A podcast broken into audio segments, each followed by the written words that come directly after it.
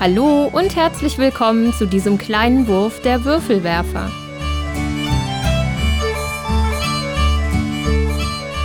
Hallo und danke, dass du zu diesem kleinen Wurf eingeschaltet hast. In dieser Folge geht es um Brettspielpreise, faire Bezahlung in der Branche sowie stationärer versus Onlinehandel. Aber hierzu habe ich mir noch zwei Gäste eingeladen. Einmal den Ben, guten Hallo. Abend, und einmal Hamlet. Hallo Hamlet. Hallo. Den Ben kennen wahrscheinlich schon einige von euch da draußen, der Hamlet wahrscheinlich nicht. Von daher darf der Hamlet sich jetzt erstmal zuerst vorstellen. Ja, hallo, ich bin Hamlet, bin mittlerweile 47 Jahre alt, arbeite im Münster in einem Einzelhandel für den Bereich Spiele und nebenbei beschäftige ich mich auch als Hobby mit Brettspielen. Da spiele ich querbeet durch die ganze Bra Branche durch, also zu, durch die ganze Genres durch.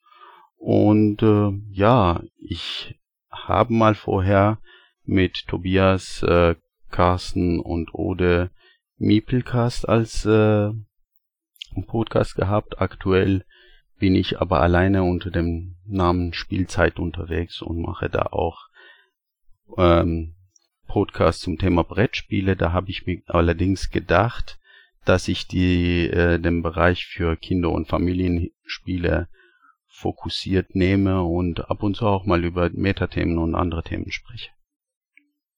Da hast du ja in deiner letzten Folge auch das Thema, worüber wir heute sprechen, auch so ein bisschen angeschnitten. Von daher bin ich gespannt, was wir heute noch so alles hören von dir. Und der Ben, das ist der liebe Ben von Frosted Games. Ich denke mal, ansonsten kannst du dich selber noch ein bisschen vorstellen. Äh, ja, äh, ich bin äh, Redaktionsleiter bei Frosted Games. Ähm, vorher war ich mal bei Portal Games. Vorher war ich mal bei äh, Pegasus und ganz vorher irgendwann mal habe ich mal Spielama gemacht. Ähm, also bin schon ein bisschen länger unterwegs in der Branche. Hab, glaube ich, jetzt mein zehnjähriges Redakteursjubiläum dieses Jahr, wenn mich alles täuscht. Ähm, also hab schon ein bisschen Zeit auf dem Buckel. Also auf jeden Fall zwei alte Hasen in der Branche im Gegensatz zu mir, der erst seit einem Jahr so einen Podcast macht und dann meint, irgendwas von sich geben zu müssen. ja, also das Thema habe ich ja eben schon mal angesprochen. Wir möchten heute darüber reden, über die Brettspielpreise und wie die sich zusammensetzen. Einmal über die äh, Bezahlung in der Branche. Da gibt's ja auch mal wieder so Aussagen, dass man da garantiert nicht reich wird und vielfach auch überhaupt nicht fair bezahlt wird. Und dann einmal das Thema noch, wie überhaupt der stationäre Handel überleben kann, wo ja der Onlinehandel doch recht dominant und immer präsenter wird. Und da habe ich mir als einstiegsprovokante These mal überlegt, die Brettspielpreise sind ja in den letzten Jahren schon merklich gestiegen durch die ganzen Gründe, die wir kennen, mit Corona, höheres Shippingkosten etc. Aber schon vorher hat man ja immer wieder gehört, ah, die Preise, die Brettspielpreise sind viel zu hoch gestiegen. Früher hat man mal 30 Euro bezahlt, jetzt sind wir bei 50 Euro. Äh, das kann es ja nicht sein. Und dann kommen teilweise noch Aussagen, das Spiel ist erst recht zu teuer, weil das ist ja voller schlechtem Material. Das sind ja sehr provokante Thesen, vor allem weil ja da im Grunde die ganze Arbeit, die ja mit reinfließt, bei sowas komplett missachtet wird. Ähm, wie geht man da so mit um, Ben? Ähm, ja, ich finde, man muss es ein bisschen differenziert noch betrachten. Ähm, Brettspiele sind ja in Deutschland auf absoluten quasi Niedrigpreisniveau sehr lange Zeit gewesen, sind es immer noch. Und äh, das, was man in Deutschland für ein Brettspiel bezahlen möchte oder auch ich sag mal, den psychologischen Wert, den man Brettspielen zurechnet, das ist ähm, also winzig, möchte ich fast schon sagen. Ähm, während jetzt in anderen Kulturkreisen, sei es Frankreich, ähm, Amerika, aber auch Polen zum Beispiel, viel höhere Preise schon immer äh, etabliert waren, die ähm, für eine ganz lange Zeit schon ein, ich sag mal, ein deutlich gesünderes Brettspielbranchenumfeld ähm, entwickelt hatten, obwohl äh, auch da die Preise noch sehr, also was Sie sagen, sehr niedrig waren, um, um daran gut zu verdienen. Ähm, in Deutschland ist es, wie gesagt, ganz besonders schlimm, meiner Meinung nach, weil ähm, durch diese niedrigen Preise sich, also man sich gegenseitig unterbieten muss, förmlich. Und wenn dann Gott bewahre ein Spiel irgendwie Spiel des Jahres wird oder so, dann sinken die Preise, Preise sowieso absolut in den Keller. Und das Verständnis, wie viel ein Spiel wert ist, und wie du schon sagst, ähm, was ein Spiel oder wie man ein Spiel wahrnimmt und dass die Arbeit, die da reinsteckt und die, die Illustrationen und so, dass man das überhaupt gar nicht ähm, erfasst, sondern nur das Spielmaterial oftmals eben erfasst als, als den Preistreiber. Ähm, da geht in Deutschland die Schere brutal auf, einfach. Bekommt ihr denn auch direkt das Feedback als Verlag, dass ihr zu teuer seid oder ist das eher im Handel? Da kann ja Hamlet auch mal was zu sagen, ob die auch direkt gesagt bekommen, das kaufe ich nicht, solche Preise sind ja viel zu hoch. Ähm, ja, wir bekommen das ganz häufig. Ähm, natürlich nicht jetzt erstmal so, sondern die Leute kaufen es halt nicht. Ja? Ähm, tatsächlich profitieren wir aktuell groß von unserem, unserem Discord-Server, wo wir natürlich auch mit Leuten in Feedback gehen und dann sagen so, ja, warum hast du das Spiel nicht gekauft? Ja, das ist so teuer, das ist, ähm, da, da musste ich zehnmal überlegen, ob ich das haben möchte. Ähm, bekommen wir also schon mit. Und äh, uns ist natürlich dann immer, jetzt könnte man sagen, okay, wir müssen halt einfach billiger werden, aber das, also das ist für uns einfach, unsere Preise sind nicht Mondpreise, damit wir alle hier Porsche fahren können, sondern ähm, sind eigentlich schon immer noch auf, auf, ich sag mal, Unterkante Überlippe ähm, kalkuliert. Mhm. Und wie sieht das im Handel aus, Hamlet?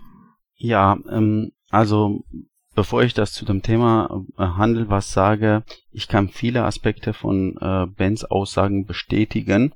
Äh, Im Handeln läuft allerdings auch ein paar Faktoren äh, anders ab. Zum einen die meisten äh, Diskussionen zu dem, die zu dem Thema äh, Preis stattfindet, ist eine Vergleichsdiskussion äh, von wegen, aber das kann ich auch online günstiger kaufen. Das heißt also, die Leute kommen zum stationären Handel, möchten aber die Preise von einem berühmten großen A bezahlen. Ähm, dieser Vergleich allerdings werden wir dann später wahrscheinlich auch sagen, hinkt ein bisschen. Komme ich dann später drauf zurück. Das zweite ist, die äh, Kunden haben ein Bewusstsein entweder entwickelt in den letzten Jahren und Jahr, Jahrzehnten oder die haben es, die haben diesen Bewusstsein bereits gehabt, dass einem bestimmten Preiskategorie eine bestimmte Schachtelgröße zuzuordnen ist. Und äh, die haben auch diese Preisbewusstsein, dass äh, ein Kartenspiel darf Preis X nicht überschreiten. Und wenn man dann halt dahin kommt und ein besagtes Produkt dieser Art mit einem höheren Preis äh, äh, ausruft, dann muss man erstmal zusehen, wie man das richtig plausibel macht, dass die Kunden dann auch bereit sind, dafür das Geld auszugeben. Ja. Beispiel, ähm, wir bleiben bei dieser Klassiker Amigo-Kartenschachtelgröße.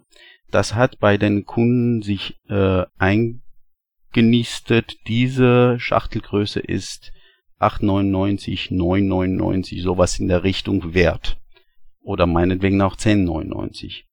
Jetzt kommt irgendein Spiel XY und verlangt für eine ähnliche Karten Inhaltsmaterial 16 oder 17 Euro. Jetzt findet ein Preisvergleich zwischen dem Produkt daneben statt und diese besagte Schachtel und dann fragen die Kunden, warum soll ich denn oder ja, warum ist das so teuer? Und ähm, und die Diskussion, die im, im Handel stattfindet, eher ist eher vergleichende Natur. Entweder intrinsisch im im, in der Psyche, im Psyche verglichen oder halt online Ähm, ich finde ja ein bisschen, dass wir Verlage da so ein bisschen selber dran schuld sind. Also ich nehme jetzt mal uns Verlage als, als deutsche Verlagswelt, ähm, weil man hat immer den großen Vergleich. Also sobald ein Neuer in die Branche rein will, ähm, vergleicht man sich mit einem Ravensburger Kosmos oder Amigo. Und möchte man quasi in in Anführungsstrichen deren Gefiltern wildern. Möchte man also erfüllen wildern, möchte man sagen, ich möchte ein Kartenspiel auf, die, auf den Markt bringen, ein kleines. Ähm, sage ich, okay, ich muss irgendwie Amigo am besten noch unterbieten, sonst möchte, und mich ja, möchte man mich ja nicht kaufen. Ähm, und dann überlegt man sich halt die absurdesten äh, Dinge, ja, also oder seins die die die 9 Euro Schachtel jetzt ähm, oder von Pegasus das das Format von Love Letter oder so. Ähm, das heißt, man kommt in diesen, man, man, man schmeißt sich in dieses, in dieses Rad rein und äh, kommt quasi äh, in die Speichen an diesem, um mal dieses, ähm, Absolut. Diese, dieses Ding weiterzubringen. Und das ist so problematisch, statt dass man sich quasi hinstellt und selbstbewusst sagt, äh, das ist das Spiel, das kostet es und sich irgendwie anders ähm, auf sich aufmerksam macht und eben nicht versucht zu sagen, ich muss das neue Amigo werden, was vollkommen absurd ist, ne? Also das ist einfach Genau. äh, organisch so gewachsen und das werde ich jetzt nicht einfach versuchen dagegen zu gehen. Und wir merken das, ich meine, wir machen ja selber unsere Buttonscheiß-Spiele und äh, viel Diskussionen drüber und Leute sagen, oh, da sind nur 18 Karten drin, also haben wir jetzt schon 25 Karten reingemacht, ne, von Anfang an, weil wir gesagt haben, reicht das für die Leute, ne? Ähm, also müssen wir noch Mehrwert schaffen. Über 9 Euro darf es nicht kosten. Dann hatten wir Diskussionen über, wie teuer darf das sein. Äh, lang gekämpft, dass wir da eine echte Anleitung reinmachen und nicht eine Anleitung auf Karten. Äh, was alles, also um den Preis niedrig zu halten, damit wir diese 9 Euro aufrufen können, daran noch was verdienen. Und ähm, das hat jetzt oftmals dazu auch geführt, dass wir eben gleiche Anleitungen verwendet hatten, also sprich dieselbe Größe für alle Spiele, obwohl manche Spiele deutlich erklärintensiver gewesen wären und man da sagen könnte, hey, da hätte man eine doppelt große Anleitung, aber das ist dann wieder Sonderkosten und die Sonderkosten, ne, dann verdienen wir an dem Spiel wieder nichts mehr. Ähm, also ist die Frage, machen wir es doch vielleicht teurer, hätten wir es vielleicht von Anfang an teurer machen müssen, aber dann hat man nicht diesen 10 Euro Mitnahmecharakter, dass diese ganzen ich nenne es mittlerweile furchtbaren Überlegungen, die man anstellt, statt dass man quasi sagt, das Spiel sollte alleine stehen, das Spiel sollte die beste Umsetzung bekommen, die es verdient. Ähm, und das ist gefühlt für mich ein bisschen ein deutsches Problem, ähm, denn äh, dieses dieses Wetteifern, gerade eben in den in den großen Kiosk, dass man im Müller stehen möchte oder in der Galerie äh, Galerie Kaufhof oder so, ähm, das ist ja das Äquivalent in Amerika im Target oder so zu sein oder Ja. im Walmart. Und Ja. da machen ganz, ganz wenige mit. Die machen dann vielleicht irgendwie Spezialeditionen ihrer Spiele, die sie dann in hohen Auflagen verkaufen. Genau. Aber selbst, ich sag mal, große Verlage versuchen nicht mit einem Kartenspiel dann in Tage zu stehen, sondern sagen halt, ich setze das Spiel geil um, am Ende möchte vielleicht Target das haben. Und wenn das Target haben, wir mal eine spezielle Target-Edition oder so draus. Ist ja jetzt auch passiert bei ähm, Terraforming Mars Ares ähm, Expedition, ne? Ist ja genau das gleiche passiert. Und diese Überlegung gab es aber in Deutschland nie. Das hat nie stattgefunden, sondern man versucht mit seinem Spiel möglichst billig, möglichst effizient ähm, das rauszuhauen, um, um sich da gegenseitig jeweils zu unterbieten. Hast du da eine Idee, wodurch das kommt? Weil du hast ja eben selber gesagt, dass Deutschland so ein Extremmarkt ist und dass jetzt die USA hochpreisiger sind, das war mir bekannt, aber dass es selbst im europäischen Ausland schon merklich teurer ist, das wusste ich jetzt zum Beispiel auch gar nicht. Ähm, meine Vermutung ist das ewige Gieren auf den Spiel des Jahrespreis. Mhm. ähm, das heißt, äh, ich meine, das, der, der ist auch unfassbar mächtig. Und äh, so mächtig, dass ich es schon also eigentlich verstörend finde manchmal, weil ähm, da entschieden wird, ob ein Verlag unfassbar Kohle verdient oder nicht. Ähm, und das ist so viel Geld äh, im Vergleich zu was du sonst verdienst, dass du deine ganze Existenz eigentlich darauf aufricht, ausrichten möchtest, diesen Preis zu kriegen. Eine Nominierung ist schon nice, gewinnen dann natürlich das der, der, der heiße Scheiß. Ähm, das ist einfach, ist einfach gigantisch. Also, und weil eben Deutschland das Ursprungsland des Spiel des Jahrespreises ist, dreht sich da halt sehr viel drum. Ich meine es gar nicht abwertend zum Spiel des Jahrespreis, ne? Also nicht, dass jetzt äh, ich gleich hier irgendwie böse Anrufe von der Jury bekomme. Aber es ist, ähm, es dreht sich bei uns eben so viel um diesen finanziellen Faktor, der da entschieden wird. Und ähm, das, der wird einfach verliehen von einer Gruppe von Leuten, die halt sich zusammensetzen und sagen, das machen wir jetzt. Ähm, dass es für Verlage, und das kann ich jetzt aus vielen Verlagen, die ich jetzt die schon wahr sagen kann, man kann nicht ableiten, was diese Gruppe Leute, die sich auch immer mal ändert, als, als nächstes Mal geil finden würden. Ähm, also es ist ein großes Rätselraten und äh, persönlich finde ich, hat das in der Verlagsszene viel, viel kaputt gemacht, finde ich zumindestens. Und äh, Verlage, die sich davon loslösen, weil sie sagen, ich habe sowieso niemals eine Chance auf, äh, auf ein Spiel des Jahrespreis, agi ähm, die agieren auch anders. So zumindestens mein Eindruck. Habt ihr denn damals bei der Ja. Nominierung von Ian's End gemerkt? Beziehungsweise es war ja nicht nominiert, es war ja auf der Empfehlungsliste. Ist das auch schon Ja. spürbar gewesen? Ja. Okay. Also jetzt könnte ich natürlich sagen, vielleicht wäre es auch genauso gut gewesen oder wäre es auch schon immer so gut angekommen, äh, ohne den Preis. Es gibt zum Beispiel, ich habe jetzt viel vom Handel schon zurückgehört, die gesagt haben, dass sich Eons End deutlich besser verkauft hat als ähm, entsprechend sogar äh, nominierte Spiele, ähm, weil es halt ein gutes Spiel ist. Mhm. Ähm, da hat also jetzt sozusagen nur die Empfehlung ähm, jetzt nicht geschadet. Vielleicht wäre es natürlich noch größer gewesen, wenn es auch nominiert gewesen wäre. Das kann man natürlich alles nicht sagen. Ähm, aber ja, das hat, aber wir, wir gehen nicht darauf hin, also wir suchen unsere Spiele nach wie vor nicht darauf aus, was könnte denn als nächstes äh, SDJ sowieso bei unserem Programm nicht, aber auch nicht KSDJ werden. Das, das ähm, von der Denke haben wir uns lange gelöst. Ähm, und äh, ja, das ändert für uns eben auch, wie wir, wie wir rangehen. Also wir glauben niemals, dass ein Buttonschei-Spiel auch nur ansatzweise Spiel des Jahres Potenzial hätte. Also dafür hat es nicht genug Aufmerksamkeit oder keine Ahnung. Mhm. Hamlet, wie ist das denn dann beim Handel, wenn da so ein Ian's End auf einmal auf der Empfehlungsliste ist, was ja im Grunde jetzt mal ketzerisch gesagt auch nur ein Kartenspiel ist wie ein Dominion, aber guten Drittel mehr kostet. Wie vermittelst du das dann deinem Kunden, dass er sich das auch anschauen sollte, obwohl er jetzt dann 60 statt 40 Euro bezahlen soll?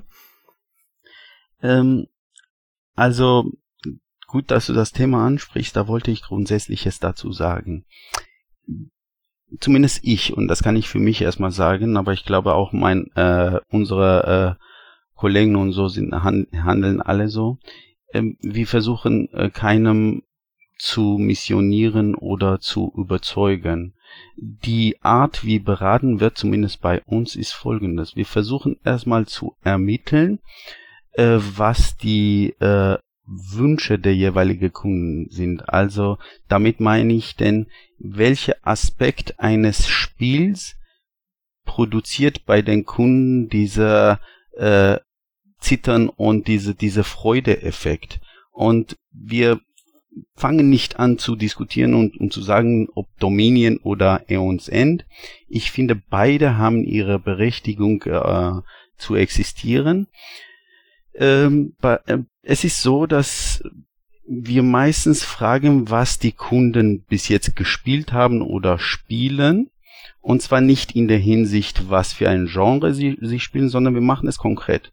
Was hast du in der letzten Zeit gespielt, wo du das Gefühl hattest, das ist geil, das will ich nochmal spielen.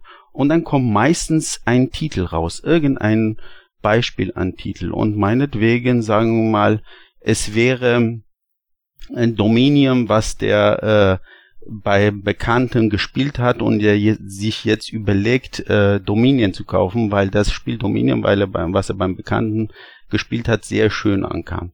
Und dann fragen wir, was fandest du an Dominion interessant? Waren das diese Karten miteinander zu hantieren oder fandest du interessant, das letzte Quäntchen als, aus dieser Kartenkombination rauszuholen? Und dann kriegen wir auf diese Fragen eine Antwort.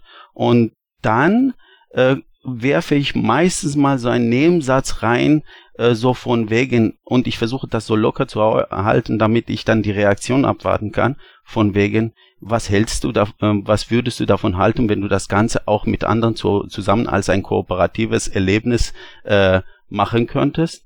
Und ich versuche erstmal die Leute an diesem Punkt zu catchen. Und wenn er sagt, oh, kooperativ finde ich gut, die Idee finde ich gut, und dann habe ich den Moment, wo ich dann Eons End ins Spiel reinbringe dann habe ich die Leute dann so weit vorbereitet, dass sie dann auch Aeons End annehmen würden. Wenn ich aber da reinkommen würde und gleich mit dem zweiten Satz sagen würde, ach Dominion, ich gebe dir Aeons End, das würde in den meisten Fällen erstmal dauern, bis es geschluckt wird. So von daher, ich sehe die beiden wie so eine Klaviatur, die ich versuche optimal zu bespielen. Mhm. Sehr interessant. Ähm, jetzt mal ein bisschen näher weiter dahingehend Richtung faire Bezahlung in der ganzen Branche. Ähm, ich glaube, es ist relativ bekannt, dass es ja, hatte ich ja eben auch in der Einleitung gesagt, nicht gut bezahlt wird in der Branche. Das betrifft jetzt wahrscheinlich Ben nochmal ganz anders als Hamlet, der ja eher im Einzelhandel tätig ist. Ähm, ben, wie wäre denn die Preisgestaltung von einem Ian's End, wenn du sagen würdest, hiermit würden jetzt wirklich alle fair bezahlt werden, die daran mitarbeiten? Ähm, das ist ein bisschen schwierig, äh, so zu sagen. Ähm, persönlich würde ich sagen, wahrscheinlich 20 Euro teurer. Ähm, einfach weil, also würde ich jetzt mal so grob ballen, wenn ich jetzt so die Kosten anschaue. Ich bin da so ein bisschen äh, in einer äh, besseren Position aktuell, weil ähm, ich bei uns die Kalkulationen neu aufgebaut habe. Deswegen kenne ich bei uns nicht nur wie so ein in Anführungsstrichen normaler Redakteur ähm, die die die abgespecktere Kalkulation, sondern die volle Kalkulation. Ähm, und ja, wäre schon deutlich mehr. Das liegt einfach daran, dass man eben so viele Faktoren hat, ähm, die, die da in die Preisgestaltung mit reingehen.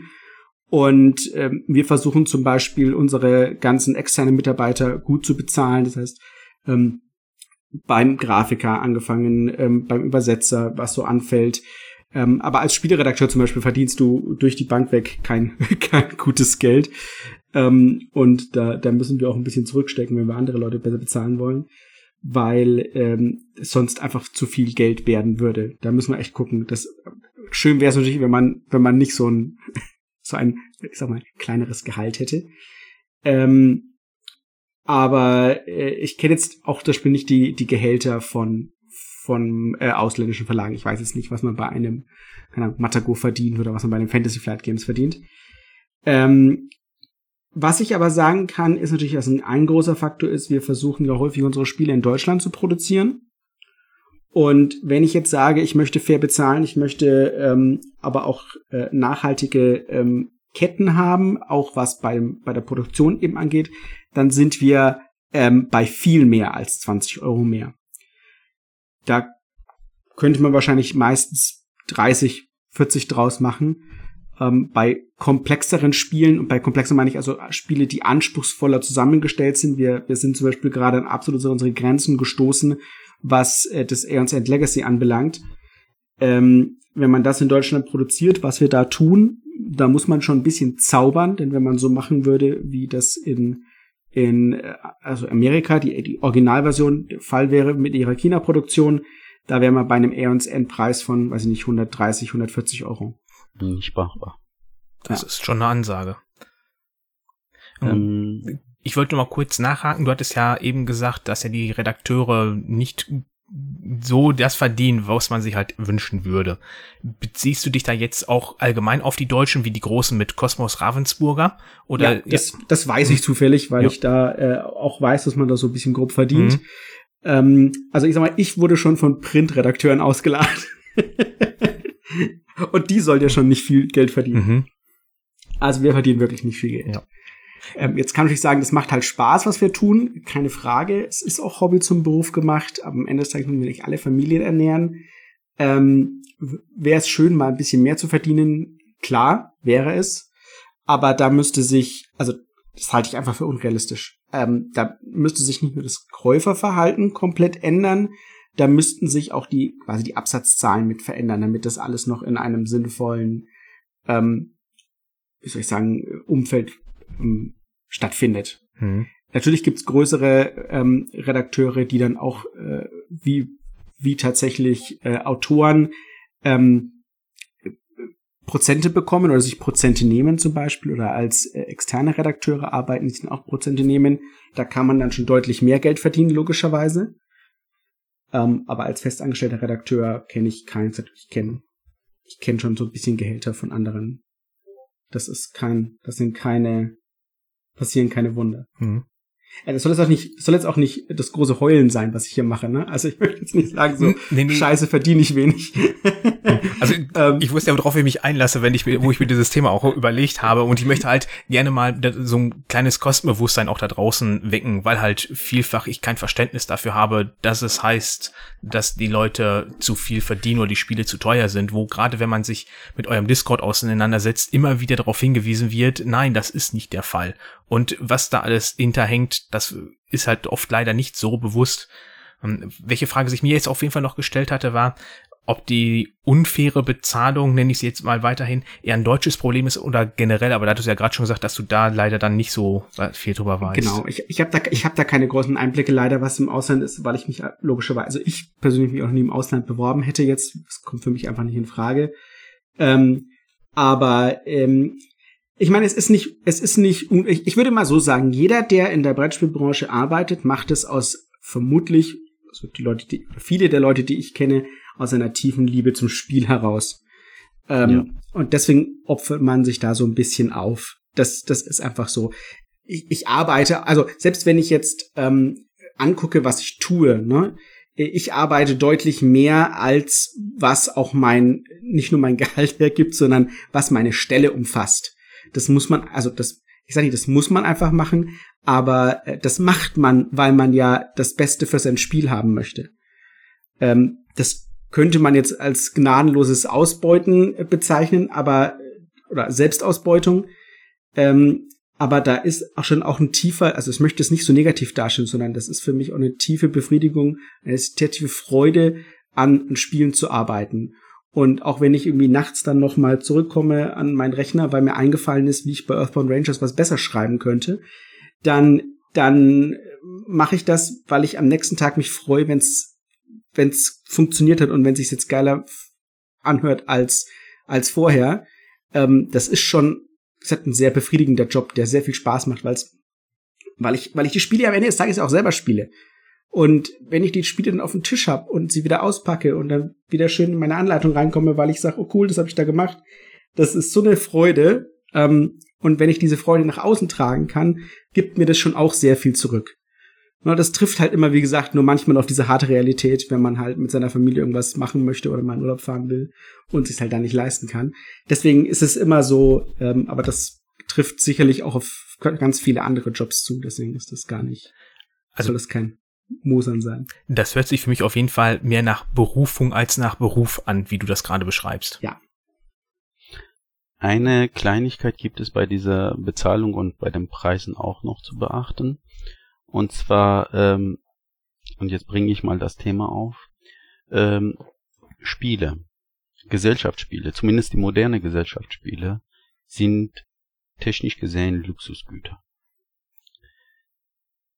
Auch obwohl und auch weil es trotzdem Kulturgüter sind, sind sie trotzdem als Produkt Luxusgüter. Im Gegensatz zu anderen Ländern wird aber das Wort Luxus in diesem Produkt in Deutschland gerne mal runterfallen lassen und man hat das Gefühl, dass es ein Gebrauchsgegenstand wäre, Gebrauchsgut wäre.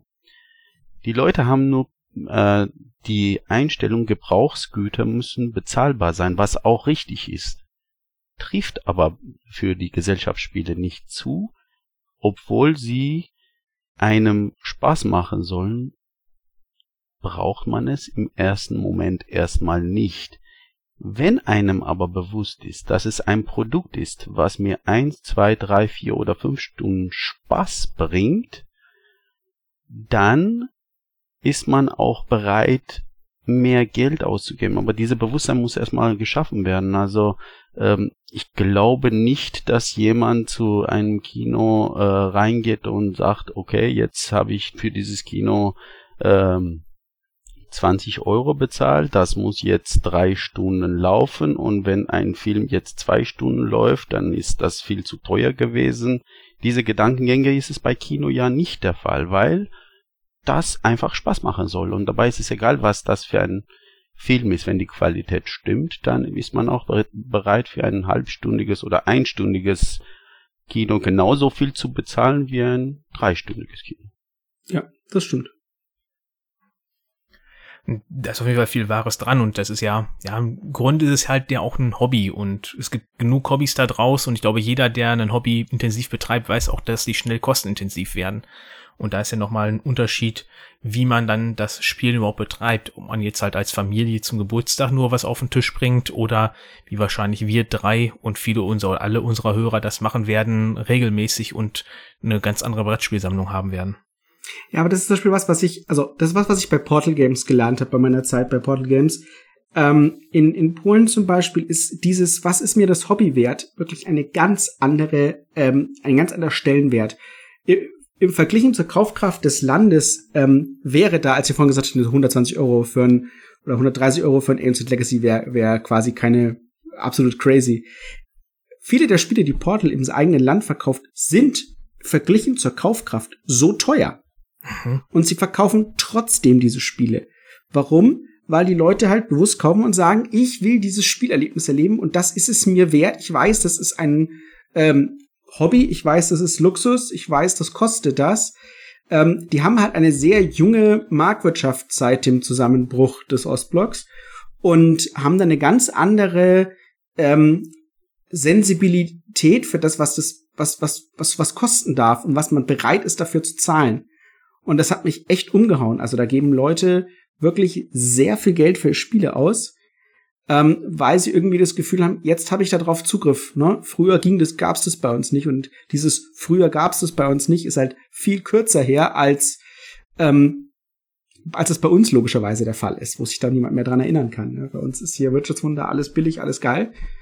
Ähm, und ich denke, das ist so das Gefühl. Bei uns muss alles möglichst billig sein. Dieses, also dieses Geiz ist geil ist leider so tief drin. Je billiger, desto besser. Und wenn ich noch mit dem Thalia-Gutschein quasi am Ende noch Geld rausbekomme, dann ist erst richtig geil.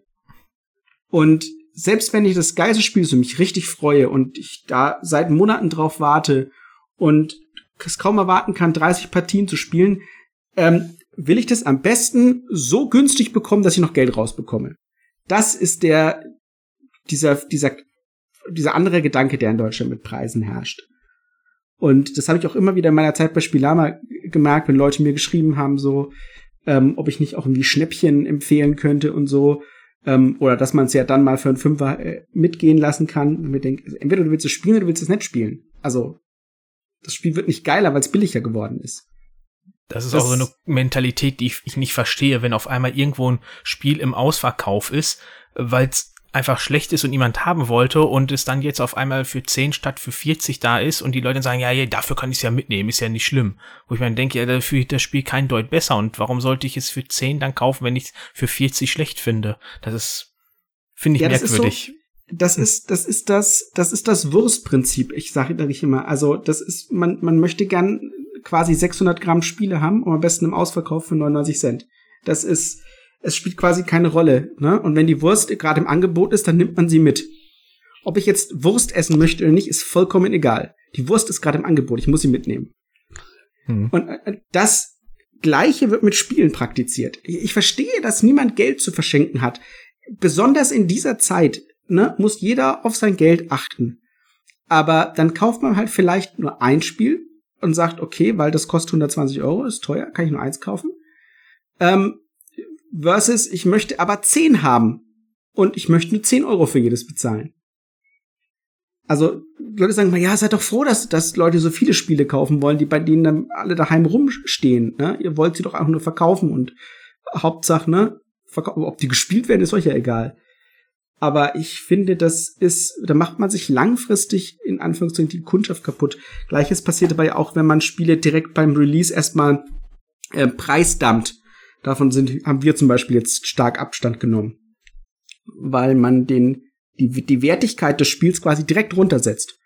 Man sagt dem Kunden direkt ins Gesicht, so nach dem Motto, ähm, schau, es könnte auch nur 29 kosten, aber ich verlange jetzt 36. Und aber wenn du es äh, bei uns vorbestellst, kostet es nur 29.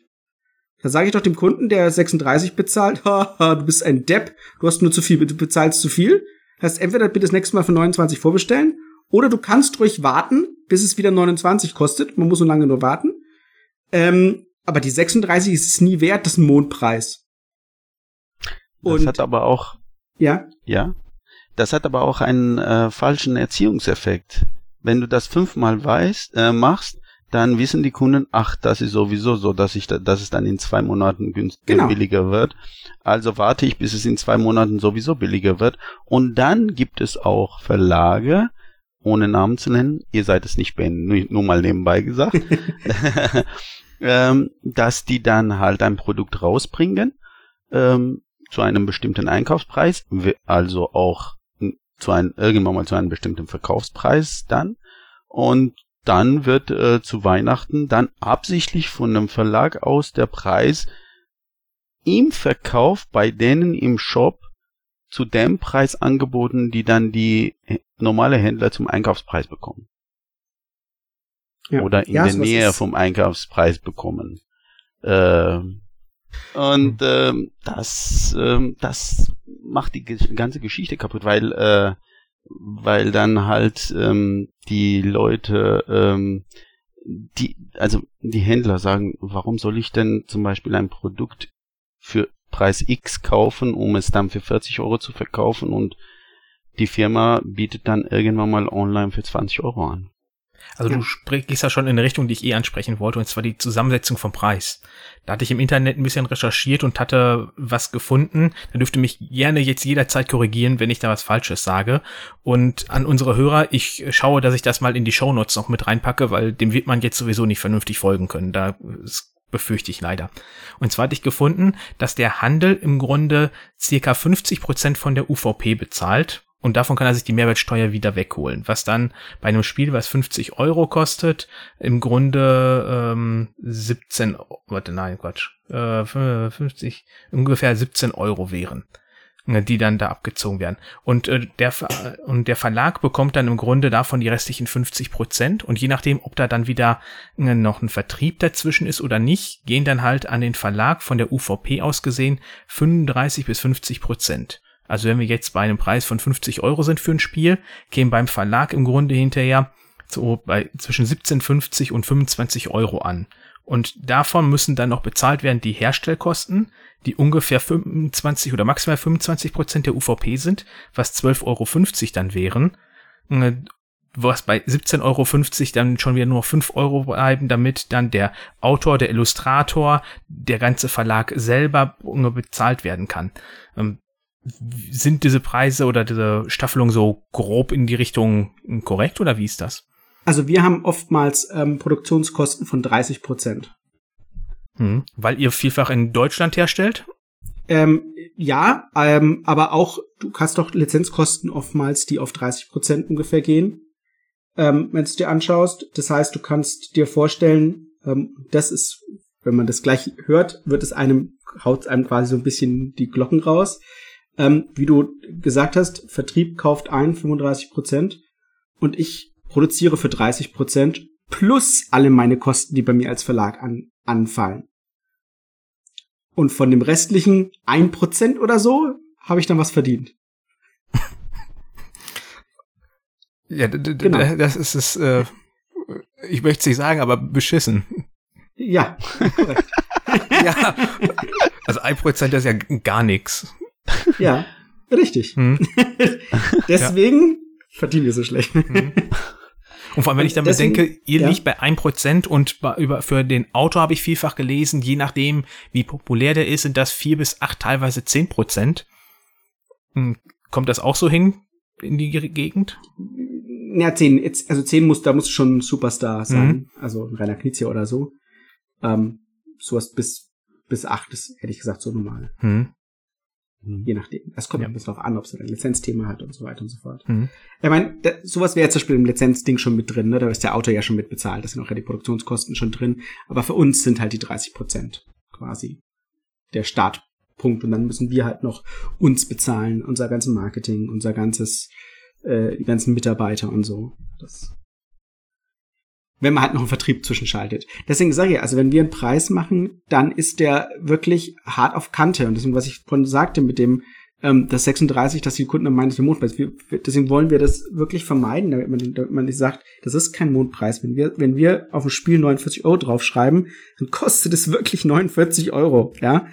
Ähm, das machen wir nicht aus, aus, aus Spaß an der, an der Freude, ähm, wie du sagst, wenn der Handel dann zu 50 Prozent einkauft, von dem, von dem, was da übrig bleibt, 50 und dass das Spiel uns kostet, müssen wir alles bezahlen. Und dann ist, deswegen ist der Preis dann 49. Oder wenn es halt nicht reicht, müssen wir halt 59 oder 69. Deswegen kostet er uns N so viel, wie es kostet.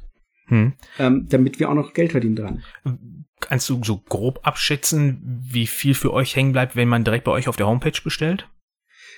Na, es ist schon logischerweise mehr. Ähm, man unterschätzt aber, wie äh, das natürlich trotzdem bei uns eine ganze Reihe von Kosten hängen bleiben. Wir machen zum Beispiel bei Vorbestellaktionen immer Versand kostenfrei. Das heißt, das kostet schon mal alleine 10 Euro mindestens, was wir da sozusagen ähm, beisteuern. Dann geben wir oftmals jetzt noch einen Bonus noch mit dazu, weil wir wissen, dass es schwierig ist, ähm, wenn man Ubiforos bezahlt, das heißt Boni oder so ähm, oder, oder Promos, die wir dazu geben. Ähm, Und dann hast du halt noch trotzdem alle anderen Kosten. Du musst es ja noch verlagern, du musst es noch verschicken und so. Ähm, es ist ähm, und das ist Risiko. Du musst es mehr bewerben, wenn du jetzt irgendwie Vorbestellaktionen oder so magst. Also es ist logischerweise mehr als die 50 Prozent, aber nicht so viel mehr, als dass man jetzt meinen möchte, dass wir praktisch die gesamte Marge des Handels mitnehmen oder so. Mhm.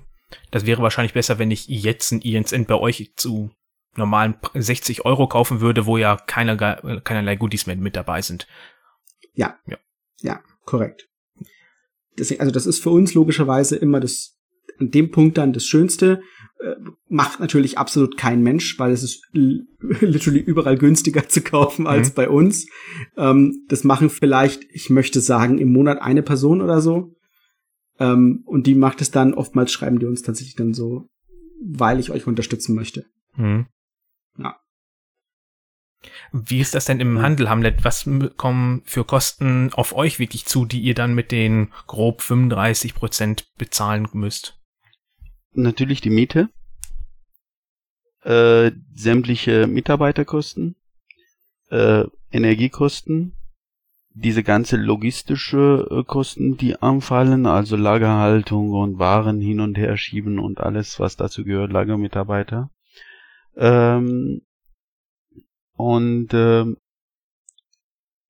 also ich habe jetzt gerade mal über diese ähm, diesem Fall, äh, speziellen Fall geredet, dass die äh, bestimmte Verlage dann halt kostengünstiger äh, anbieten in bestimmte Zeiten.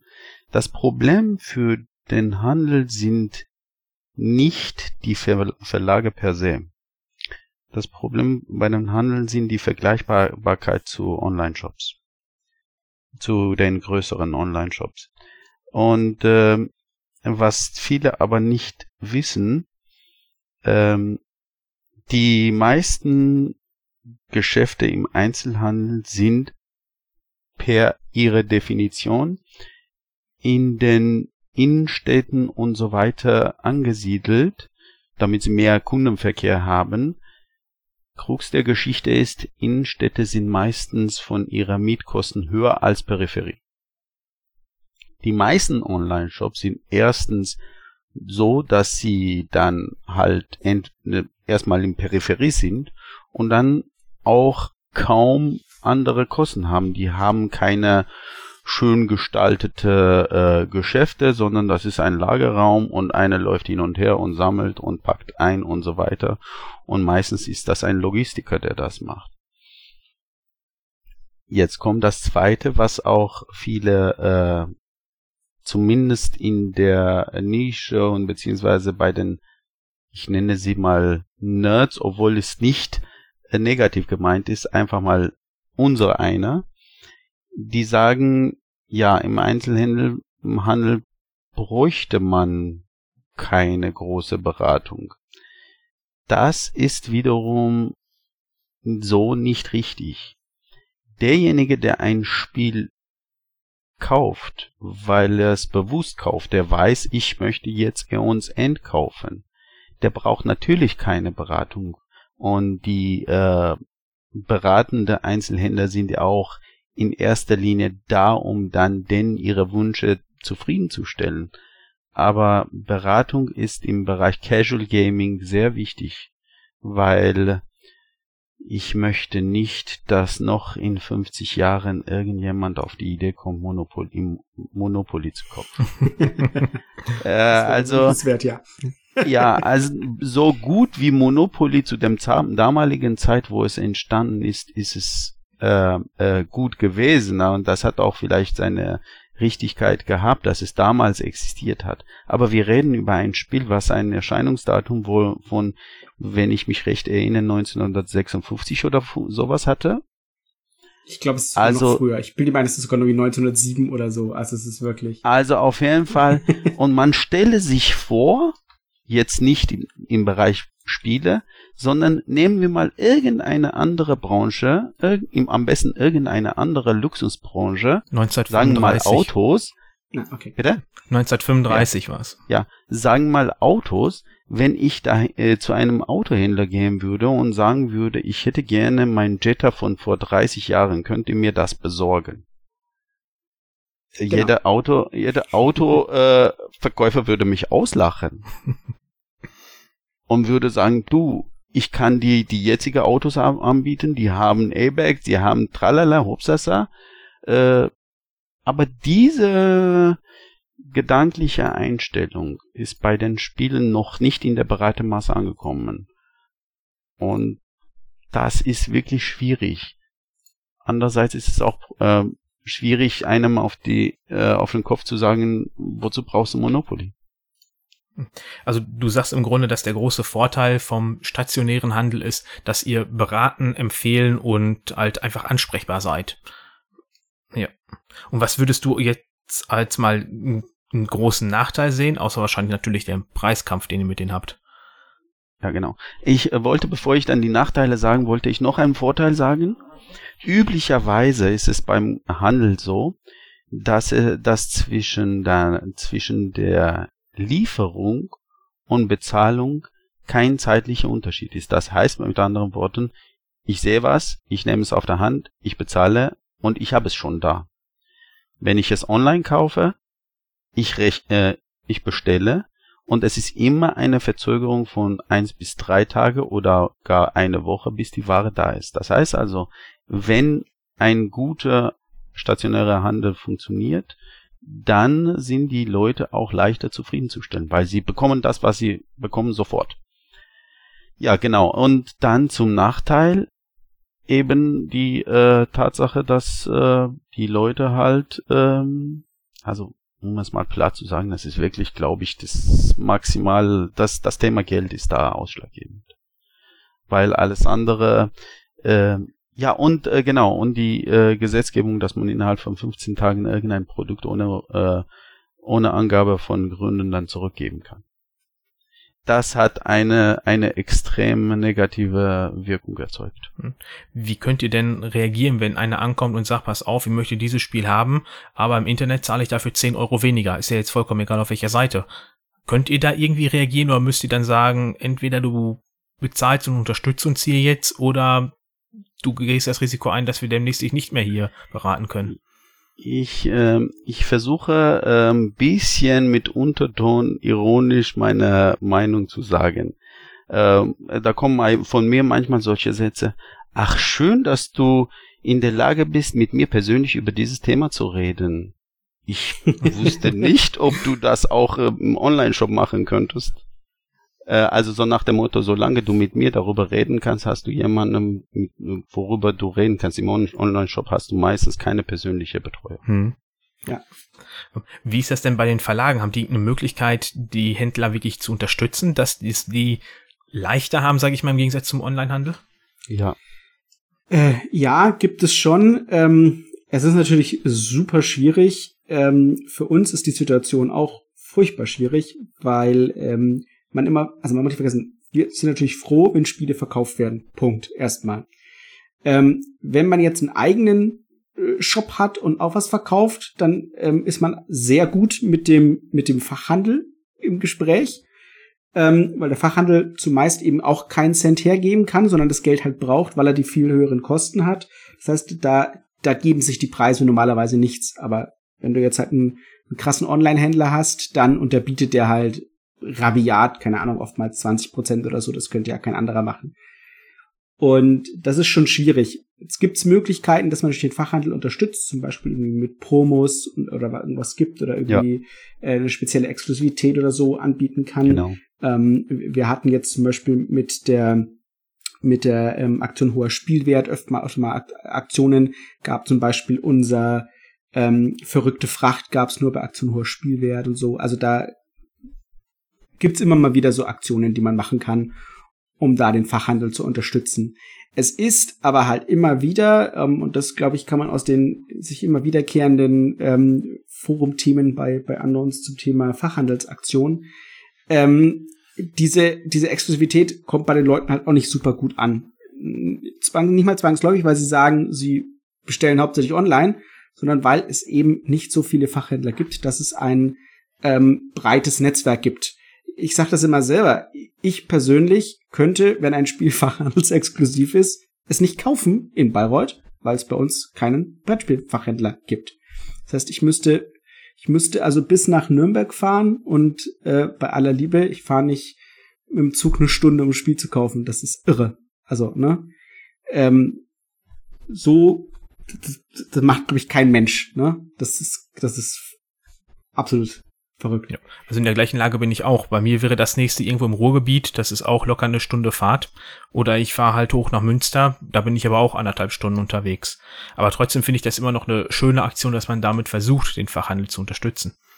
Ja, wie gesagt, das machen wir ja eben auch, ne? Aber es ist, man muss es, es ist wohl dosiert, es ist schwierig, es sind, es gibt viele Überlegungen. In Deutschland zum Beispiel sind da keine, ist eine, eine Preisabsprache ja verboten. Ja, das heißt, man in Amerika gab es jetzt ja von Asmodee das mit dem ähm, Minimum Suggested Retail Price, äh, nee, Minimum ähm, Advertised Retail Price. Das heißt also, man darf, man darf quasi nicht billiger bewerben ähm, zu dem Preis, den, den der Verlag rausgibt um eben dieses, dieses Ungleichgewicht Online-Händler und stationärer Händler in Amerika ein bisschen auszugleichen.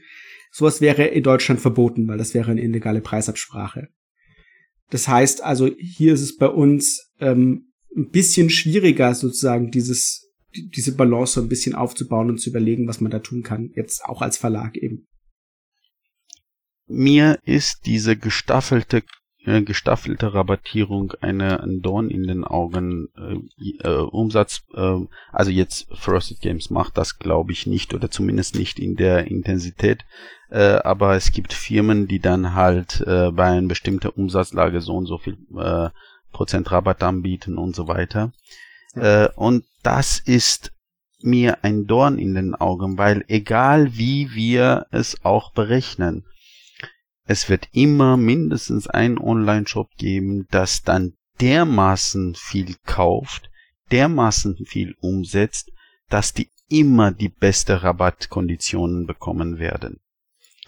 Und wenn, wenn die, die, diesen Wert, was ich jetzt speziell sage, das ist kein exakter Wert. Was ich aber damit deut deutlich machen will, ist die, die Tendenz, die da herrscht. Wenn ein ähm, eine Rabatt von meinetwegen 15 oder 20 Prozent aufgrund der Umsatz, erzielte Umsatzmenge ähm, gewährt wird, dann ist es für kleinen Händler unmöglich, die Preise so zu kalkulieren, dass man dann halt quasi diese 20 oder 15 Prozent so wettgemacht hat, dass man vom Preis her konkurrieren, konkurrenzfähig ist zu einem Online-Shop.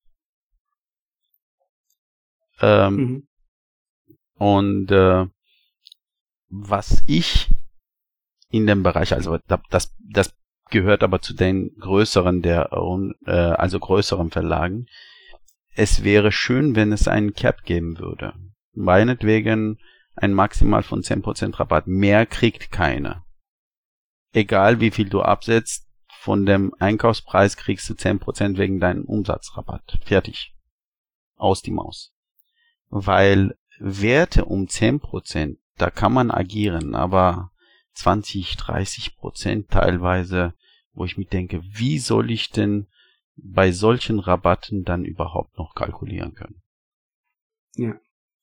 Also spielt sowas auch eine Rolle, wenn ihr da die Spiele auswählt, beziehungsweise genereller gestellt, wonach wählt ihr das Spieleportfolio überhaupt aus, das ihr anbietet? Und das ist simpel, was ich geil finde. Nein, natürlich nicht nur, was ich geil finde, sondern was Matthias geil findet, äh, mittlerweile was Rosa geil findet oder was äh, Daniel geil findet. Ähm, wir sind schon in der luxuriösen Position, dass wir unsere Spiele rein danach auswählen, was uns als Spieler begeistert. Wir haben kein einziges Spiel im Portfolio jemals ausgesucht danach, ob es sich gut verkauft. Mhm. Das ist sehr cool. Und wie ist das im Handel bei euch, Hamlet?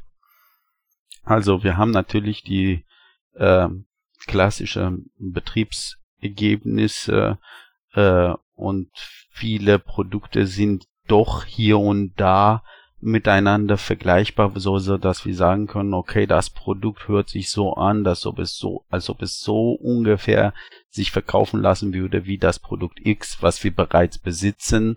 Äh, und dann nehmen wir das äh, ja quasi als Grundlage vor allem dann auch, ähm,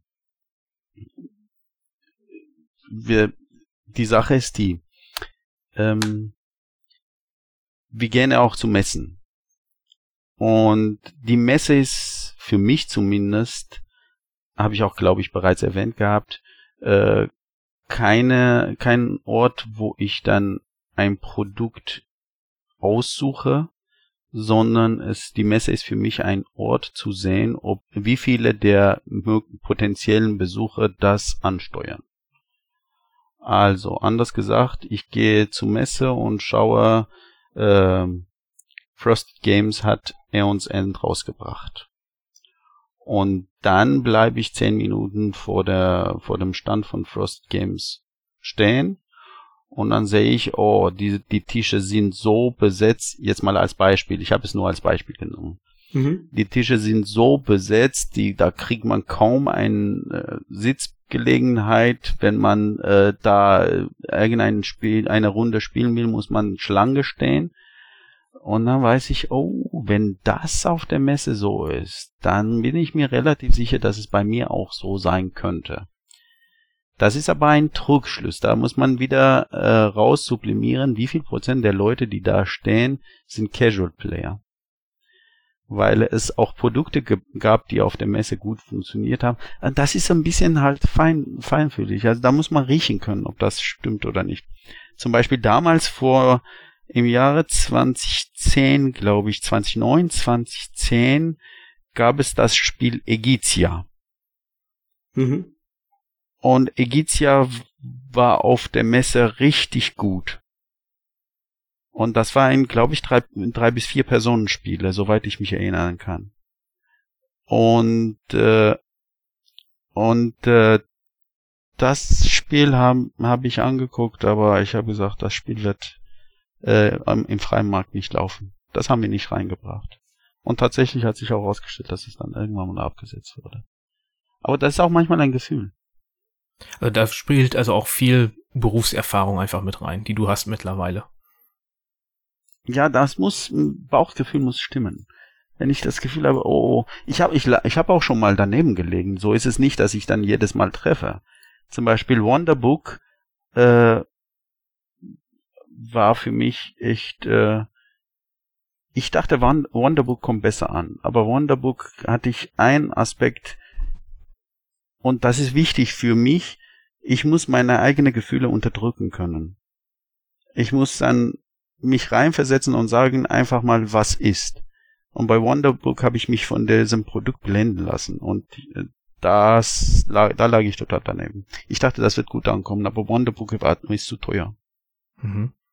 Da sind wir beim Preis. Ja. Könnte ja. man eine Folge drüber machen, ne? ja, genau. du hattest das eben schon mal angesprochen mit den 14 Tage Rückgaberecht im Onlinehandel Hamlet. Passiert das bei euch auch, dass Leute trotzdem ankommen und sagen, ja, wir haben das jetzt äh, mal gespielt, aber es hat uns nicht gefallen, jetzt würden wir das gerne zurückgeben? Ähm, das nicht so sehr. Ähm, was aber ist, diese 14 Tage Rückgaberecht wird auch quasi als, als ein, ein Argument für die Reklamation benutzt. Und äh, ich weiß die Hintergrundgedanken der Leute nicht und ich möchte auch nicht unterstellen. Aber wenn die, äh, wir sind ja all, im Grunde die Vertragsparteien der Endkunden die Verlage ja erstmal nicht. Und wenn die Kunden hierher kommen und sagen, hier, das Spiel ist zum Beispiel kaputt, da fällen zwei Steine, äh, und entweder kriege ich ein neues Spiel oder ich gebe das Spiel zurück. Und theoretisch müssen wir sagen, ja, ich bestelle mal bei einem Verlag die zwei Ersatzsteine, du könntest bei mir abholen. Oder geh mal zu deinem Verlag, füll mal da online ein, im Internet ein Formular aus, dann kriegst du deine zwei Steine. Und dann kommt meistens die Aussage, ja, aber im Online-Shop kann ich es zurückgeben. Wir haben eine bestimmte äh, ähm, Verkaufsgrenze.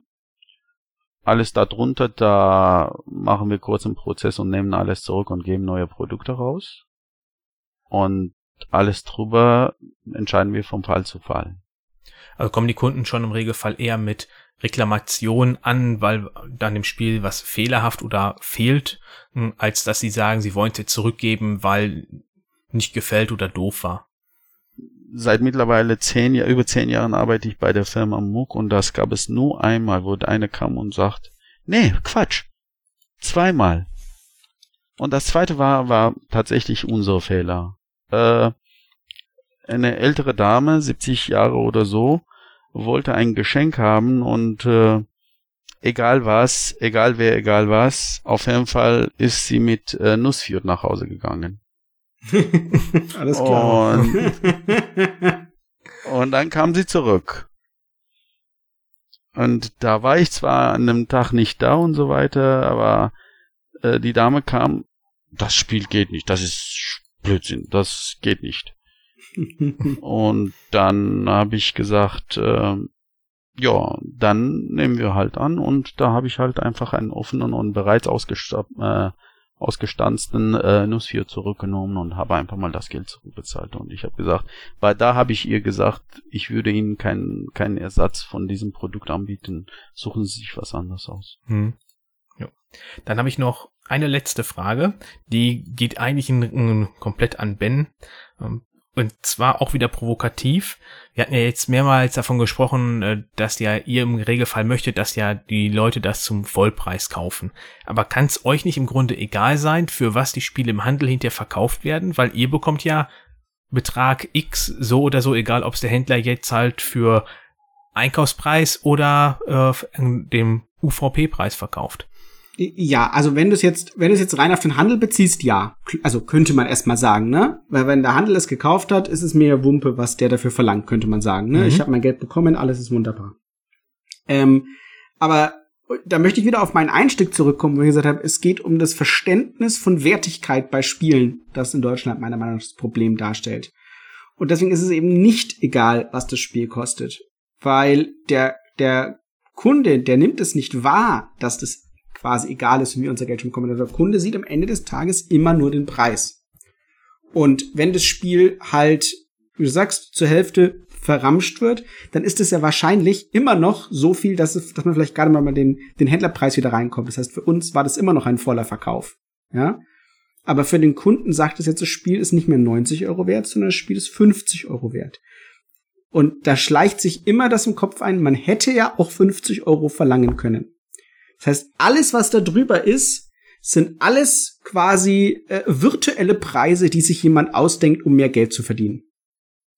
Und diese Denke ist super gefährlich, äh, weil sie einfach so falsch ist. Und wie gesagt, selbst wenn ein, ein Spiel zum Vollpreis bei uns im, im, im Shop gekauft wird, dann ist es mitnichten so, dass wir jetzt das doppelte Geld verdienen. Ähm, das, das ist einfach nicht so. Und wir versuchen, oder das ist uns wichtig, dass die Wertigkeit des Spiels dahinter immer gesehen wird. Weil wir einen Preis festmachen, diesen besagten UVP, den wir draufschreiben, dann, dann setzt er sich sehr diffizil zusammen. Wir haben noch bei keinem Spiel irgendwo was draufgeschlagen. Das wird tatsächlich gerne mal so gemacht und sagt, da kann man einfach mehr verlangen. Das ist einfach, ne, wir müssen unseren Schnitt machen. Ähm, da sind dann die Margen auch viel höher, weil sie eben sagen, wir wollen vielleicht mehr verdienen. Als Firma muss man da ähm, sich besser absichern oder so. Das sind ja auch alles so Komponenten. Wir, wir, wir kalkulieren alles so stramm, dass da echt eigentlich nichts schief laufen darf, sonst bist du weg vom Fenster. Und äh, gesagt, man müsste eigentlich echt deutlich härter kalkulieren und müsste eigentlich sagen, die Spiele müssten teurer sein, nicht nur damit Leute mehr verdienen, sondern dass auch tatsächlich der Verlag mehr verdient und nicht damit, wie gesagt, der Chef am Ende überlegt, ob er sich einen Tesla kauft, sondern ähm, dass es darum geht, dass die Firma nicht beim erstbesten Windstoß umfällt. Ja? Ähm, für uns war jetzt tatsächlich, und das ist kein, kein Geheimnis, für uns war Too Many Bones jetzt wirklich eine große Hilfe. Ähm, auch in dieser Krisenzeit jetzt, weil, weil wir wirklich ähm, so ein bisschen um uns gefürchtet und gebankt haben. Und das hat uns jetzt einen, einen, einen guten Schub gegeben, den wir auch tatsächlich gebraucht, also gebraucht haben, im Anführungsstrichen, ähm, damit es uns auch noch in den nächsten Jahren gibt. So hoffe ich zumindest, wenn nichts Schlimmes passiert. Eine Kleinigkeit wollte ich Richtung Ben, Schrägstrich Richtung Verlage auch mal gesagt haben. Und zwar Too Many Bones als Beispiel finde ich richtig gut. Was ich von den Verlagen, was ich mir von den Verlagen wünschen würde, dass sie sich mehr Gedanken darüber machen, welche der Produkte für welche der Distributionswege gut geeignet wäre. Und welche der Produkte zum Beispiel auch für die Spiel des Jahres gut geeignet wäre. Das macht auch beim Einkaufen recht interessant. Zum Beispiel jetzt das Spiel Too Many Bones. Das ist meiner Meinung nach ein äh, Messeprodukt und ein Online-Produkt. Das wird kein Produkt sein, welches sich in der Masse im stationären Handeln absetzen würde. Und wenn die Verlage das von Anfang an wissen, dann macht es doch auch nichts, und das heißt, da, da hat ein Einzelhändler kein Problem damit, dass dieses Produkt X Too Many Bones voll in die Kanäle von Online-Shops reingepfeffert wird. Und dafür gibt es auch ein Produkt Y. Meinetwegen nennen wir das, weil wir jetzt bei Frosted Games sind, Aeons End dass man sagt, okay, dieses Produkt Aeons End möchten wir im stationären Handel pushen und dann wird stationell das so attraktiv gemacht, dass die Online-Leute einfach mal sagen, macht mir keinen Spaß, das zu verkaufen. Ich kaufe halt Aeons End. So, was ich damit sa sagen will, man kann doch alle äh, Verkaufsdistributionswege äh, bedienen, aber gezielt. Das würde auch die Einzelhändler entlasten tatsächlich haben wir über sowas schon mal, also wir haben uns darüber schon mal unterhalten. Wir als Frosted Games sind aber tatsächlich zu klein zu machen. Wir sind echt auf jeden Verkauf angewiesen. Wir können quasi nicht sagen, wir verkaufen nur das eine da und wir und das andere hier oder sehr verstärkt hier und das andere sehr verstärkt da. Ähm, da, das, da hätten wir keine Chance. Das wäre für uns ähm, unmöglich. Auch jetzt bei, bei Too Many Bones, schönes Beispiel. Ähm, wir haben gerne jeden, wir hatten auch Spielwarenhändler, wir hatten Fedesläden, die Too Many Bones gekauft haben. Und wenn es zwei Stück waren oder eine, vollkommen egal. Ähm, aber jeder davon war für uns tatsächlich hilfreich. Und zu denen zu sagen, so, die, ihr kriegt es nicht oder für euch ist der Preis ganz furchtbar. Nein, nein. Nein, du hast mich missverstanden. Okay. Nein, das meine ich nicht so. Das meine ich nicht so. Was die Händler machen, ist kein Problem. Ähm, wenn ich, also bei Too Many Bones, bleiben wir bei Too Many Bones. Ja. Ähm, wenn ich von Anfang an weiß, dass Too Many Bones ein Online-Produkt sein wird, und das wird dann meinetwegen online zu, sagen wir mal, 120 Euro VK angeboten werden, sowas in der Richtung. Dann äh, können natürlich auch die Einzelhändler das zu den angegebenen Preisen und Einkaufspreisen kaufen. Aber dann weiß ich, das Produkt will ich maximal online absetzen und ich werde alles raustrompeten, damit ich das auch online absetze. Und selbst wenn ich diejenige äh, äh, äh, Station, also als Online-Bereich äh, bin, die das verkaufen möchte und dann kostet es halt im EK meinetwegen so Betrag X und mhm. dann muss jeder Einzelhändler entscheiden, ob er bereit ist, diesen Betrag X zu bezahlen. Und da gibt's auch keine Diskussionsgrundlage. Dieser Betrag X muss bezahlt werden.